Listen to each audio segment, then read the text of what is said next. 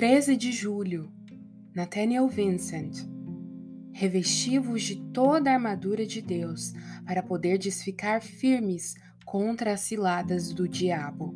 Efésios 6, verso 11. O apóstolo, ao olhar para os efésios como santos militantes que lutavam não contra a carne e o sangue, mas contra os principados e poderes das trevas, instruiu-os para que se tornassem mais que vencedores. Com essa finalidade, em primeiro lugar, ele lhes diz onde a força deles residia. Eles precisavam ser fortalecidos no Senhor e na força do seu poder. Efésios 6, verso 10. Em seguida, o apóstolo ofereceu-lhes uma armadura completa. Eles precisavam cingir-se com a verdade. Um julgamento corretamente definido e bem fundamentado, que compra a verdade e não a vende de modo algum, exerce grande influência no cristão, em sua firmeza e crescimento na graça.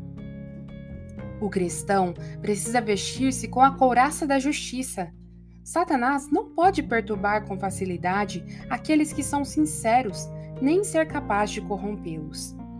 Eles têm os pés calçados com a preparação do Evangelho da paz.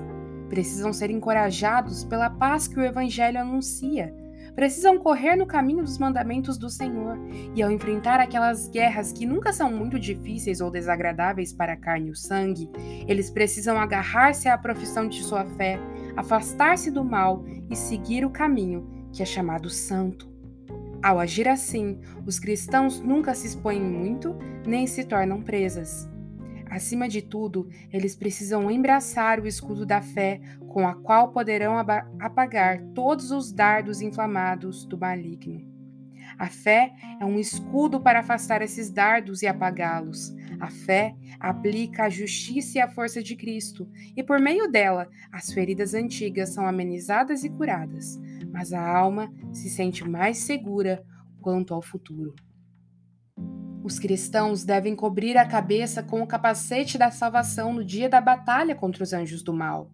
Uma viva esperança de salvação é muito encorajadora, tanto para a busca do bem-estar com contínua paciência, quanto para o sofrimento em prol da justiça. O apóstolo disse aos Efésios que a espada do Espírito, que é a palavra de Deus, precisa ser usada. Se essa palavra for entendida e amada, se acreditarmos e meditarmos nela, se nos maravilharmos com ela, se ela habitar em nós, seremos fortes e venceremos o maligno que possamos então usar e fazer uso constante de toda a armadura da fé.